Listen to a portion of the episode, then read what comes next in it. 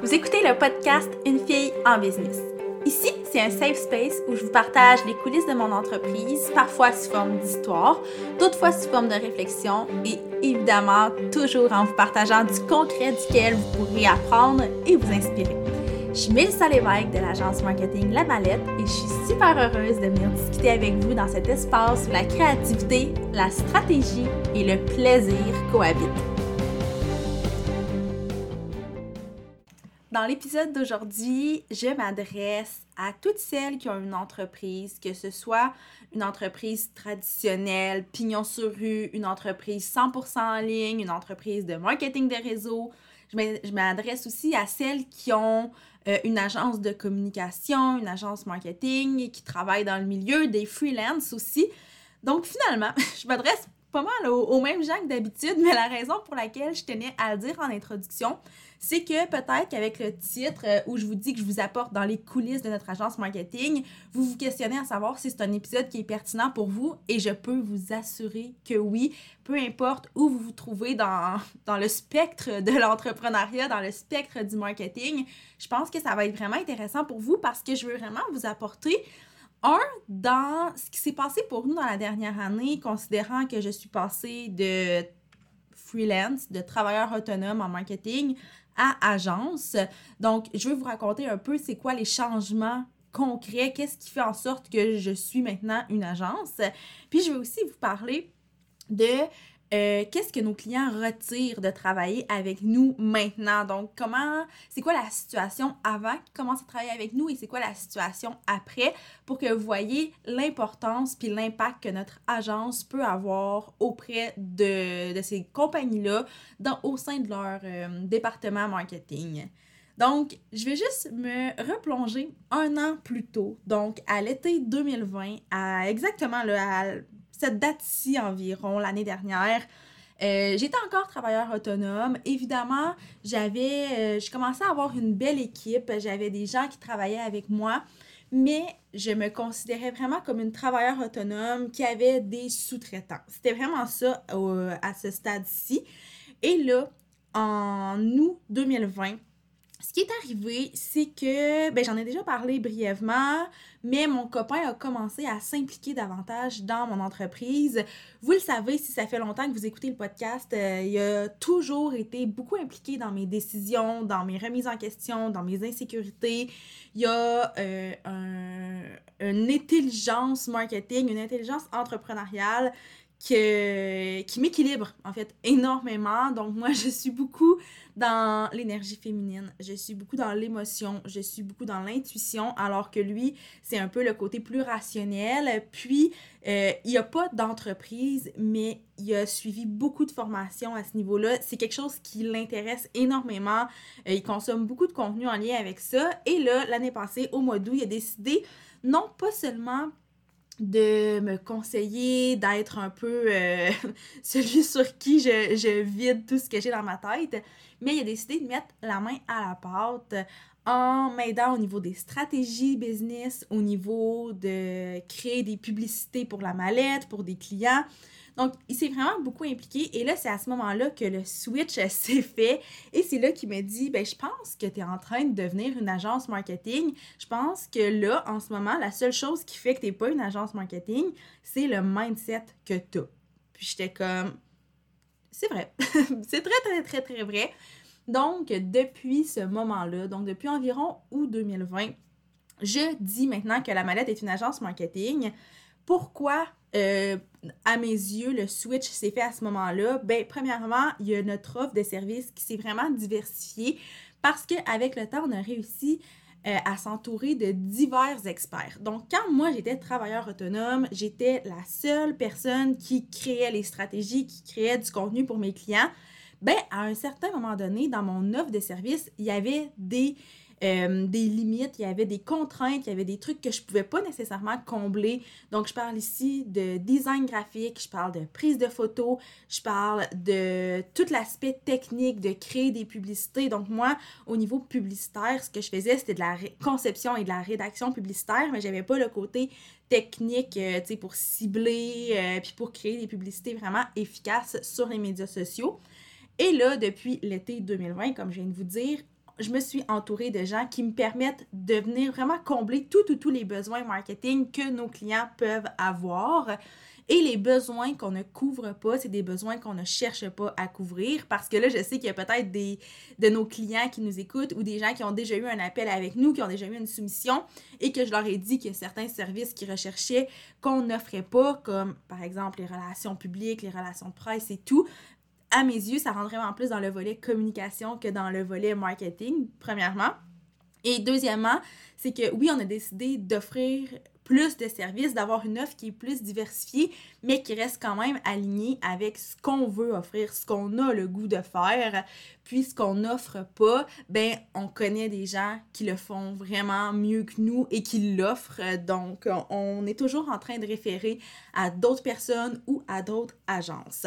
Donc ça, c'est la première chose. Notre offre de service qui est diversifiée, ça, ça le fait en sorte que tout a changé euh, entre, mettons, le, le début de l'année 2020 et la fin de l'année 2020 jusqu'à ce jour.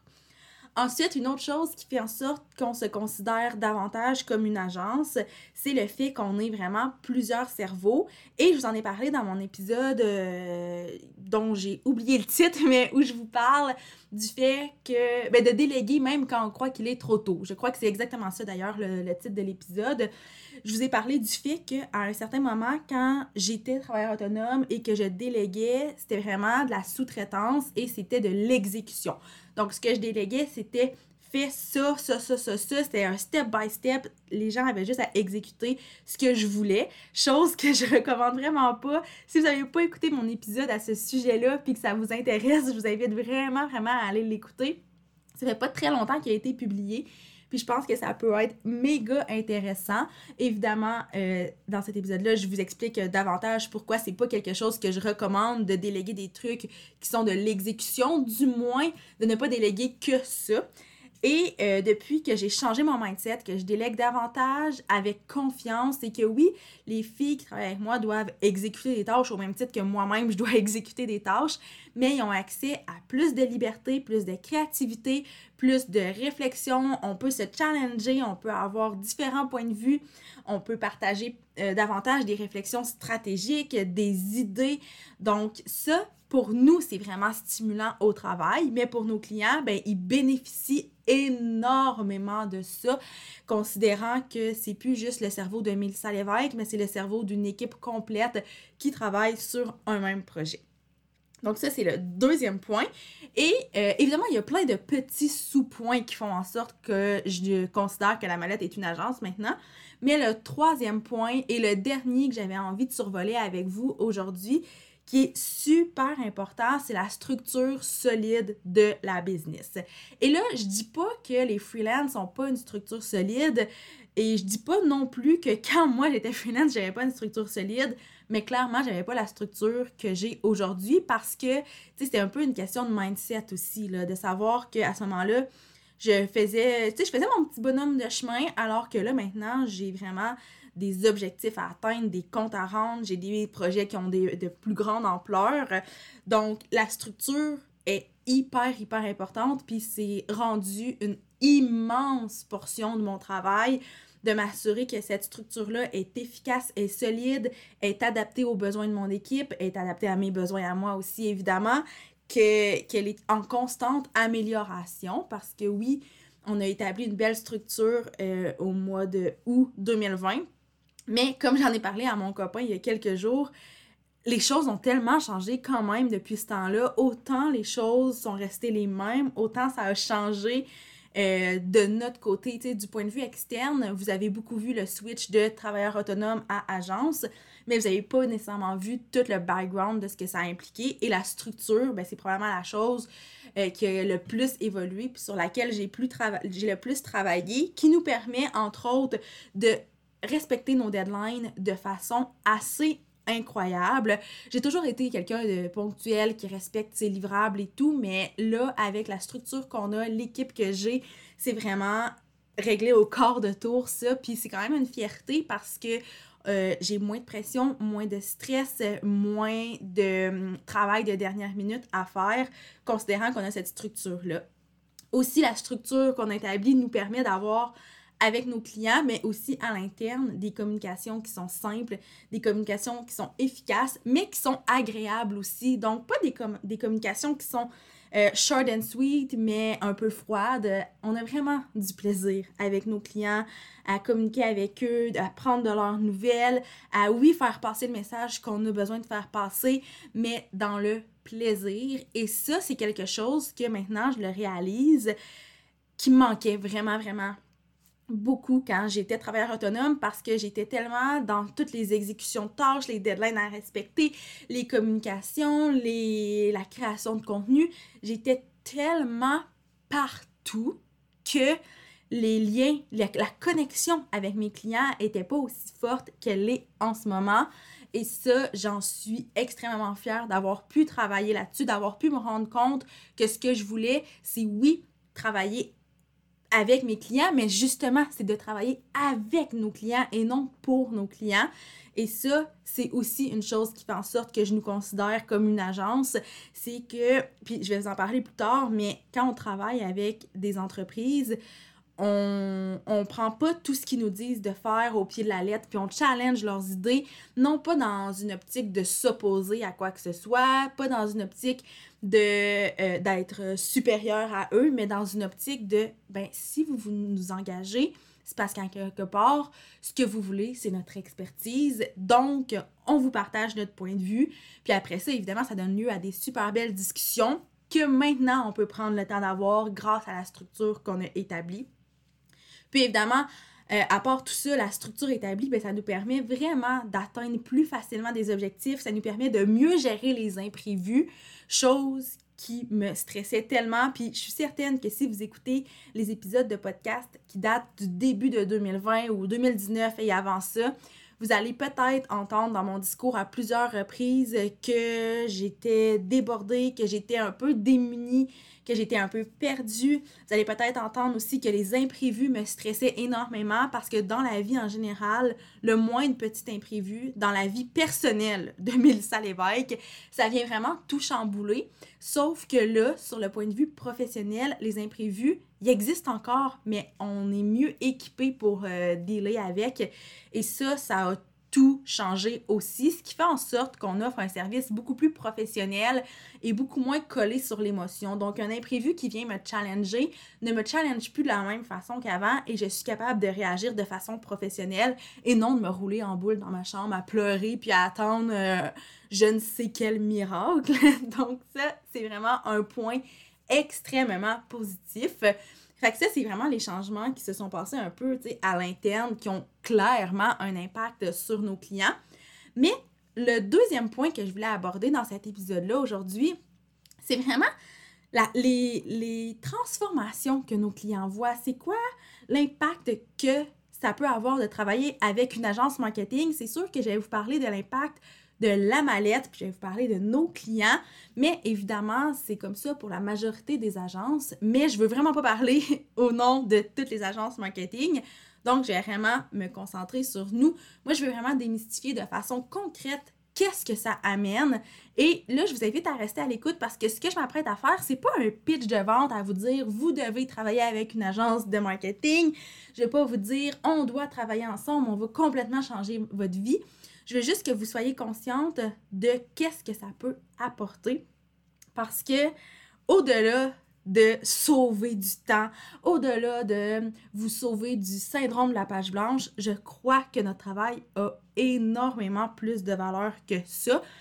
Par la bande, ça va vous sauver du temps, ça va vous sauver de, du temps de création, de l'énergie créative, mais je crois que de nous payer pour ça, c'est vraiment pas la bonne stratégie. Donc, je me suis fait une petite liste des avantages qui sont ressortis de la part de nos clients. Parce que qui suis-je, moi, pour vous dire que c'est ça, ça, ça, les avantages de travailler avec nous? Donc, euh, évidemment, je les connais, les avantages, mais j'ai ressorti euh, tout ce que nos clients nous disent pour que vous ayez une bonne idée. Donc, premièrement, ça aide énormément à être constant sur les médias sociaux. La majorité de nos clients sauf quelques exceptions, avaient de la difficulté à publier sur les médias sociaux de façon constante avant de travailler avec nous. J'ai beaucoup de clients qui publiaient bah, une fois par semaine. Ah, des fois, en grande période très achalandée, ils publiaient plus ou ils publiaient moins. On a des clients euh, dont la page était pratiquement inactive depuis plusieurs semaines. Et là, nous, on arrive dans le décor et étant donné qu'on a un esprit stratégique, on a des outils qui nous permettent d'être constants dans la création de contenu, on établit des calendriers de contenu pour chacun de nos clients ben nécessairement, il y a une meilleure constance au niveau des publications sur les médias sociaux, mais aussi au niveau des publications sur les blogs, euh, au niveau d'envoi d'infolettes, au niveau de un peu n'importe quoi qu'on peut créer en ligne finalement. Et ça, ça vient vraiment du fait que nous, ben premièrement, on est payé pour ça, c'est notre spécialité de faire du contenu, mais à la base, on commence par faire un calendrier de contenu, chose que j'ai souvent entendu des clients me dire Ah oui, j'en ai un calendrier de contenu, mais j'arrive pas à le respecter, donc ça ne sert absolument à rien. Donc, nous, on entre en ligne de compte pour ça.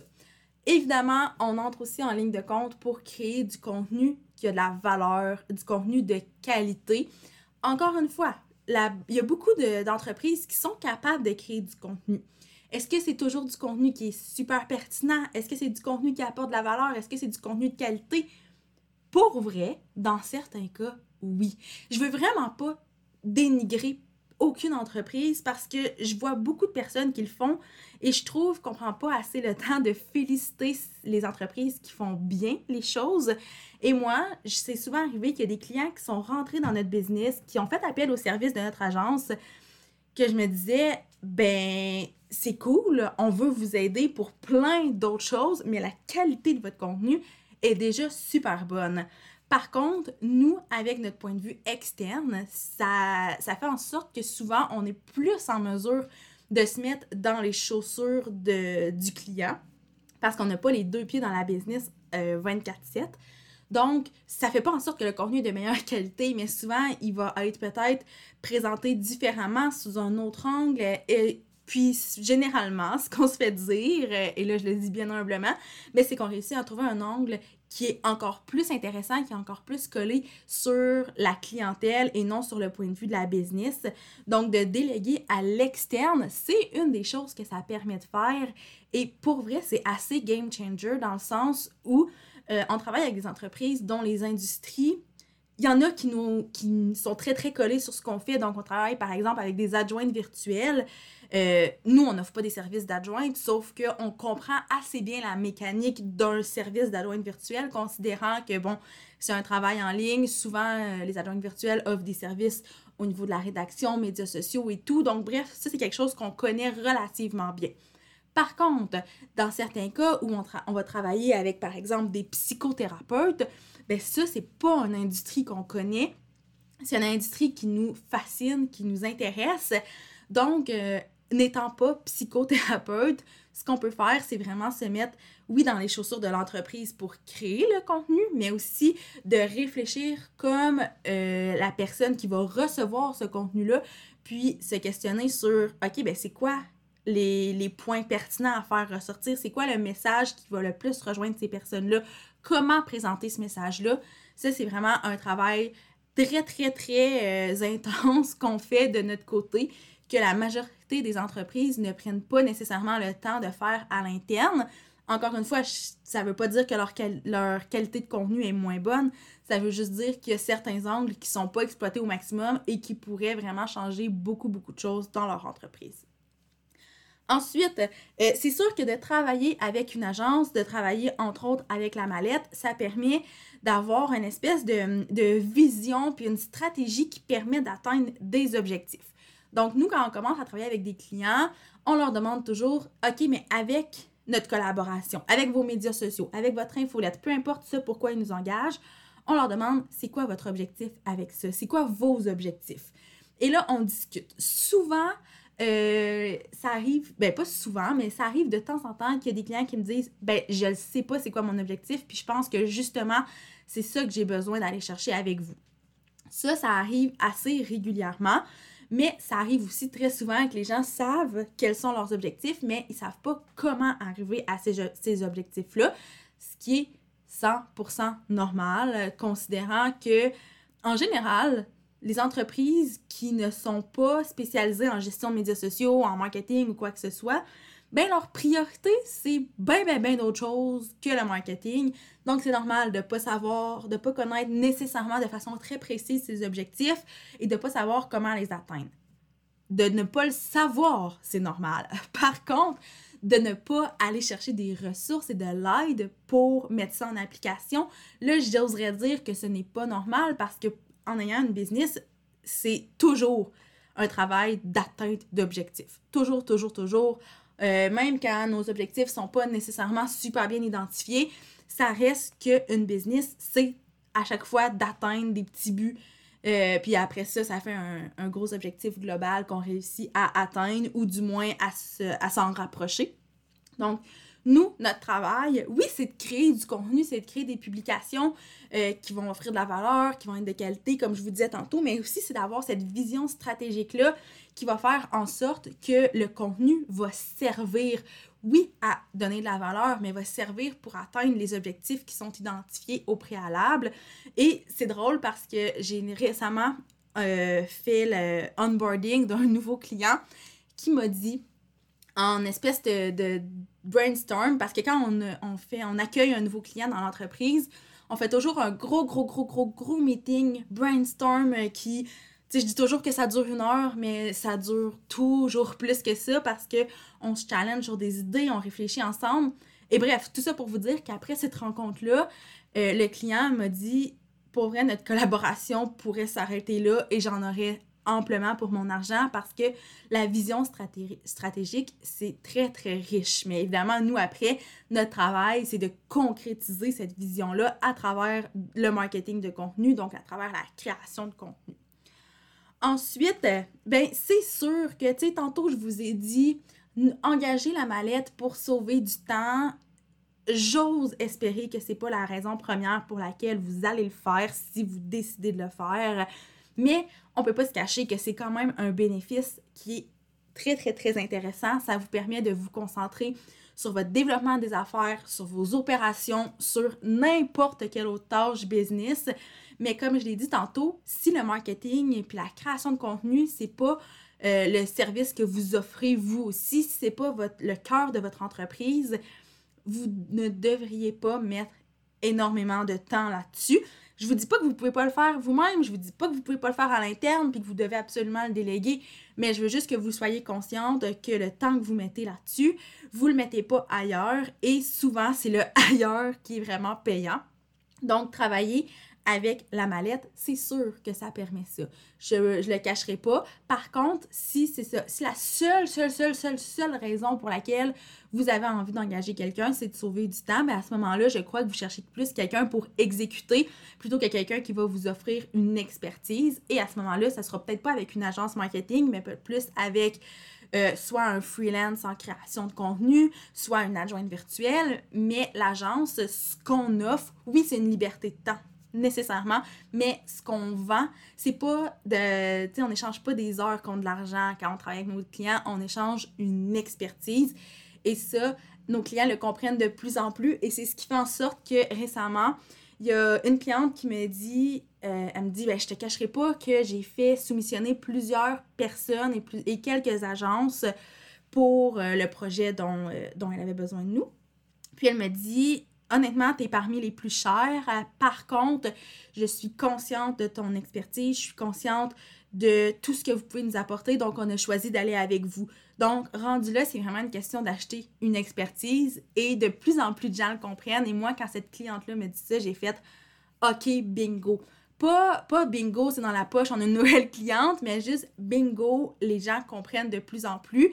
Et c'est d'ailleurs cette discussion-là qui m'a amené à enregistrer l'épisode de podcast d'aujourd'hui parce que oui, cette cliente-là a compris que c'est comme ça que ça fonctionne, engager une agence. Mais je sais que pour beaucoup de gens, et c'est pas, euh, ça, ça, fait pas de vous une personne ignorante ou quoi que ce soit si vous n'aviez pas cette vision-là. C'est juste que c'est mal, euh, mal expliqué. Les agences ne prennent pas nécessairement le temps de l'expliquer. Les agences, généralement, puis là, ça, c'est euh, des témoignages que j'ai reçus qui me permettent de vous dire ça. Mais il y a beaucoup d'agences qui vont vous envoyer une soumission puis qui vont dire voilà, c'est le montant qu'on vous charge pour ça.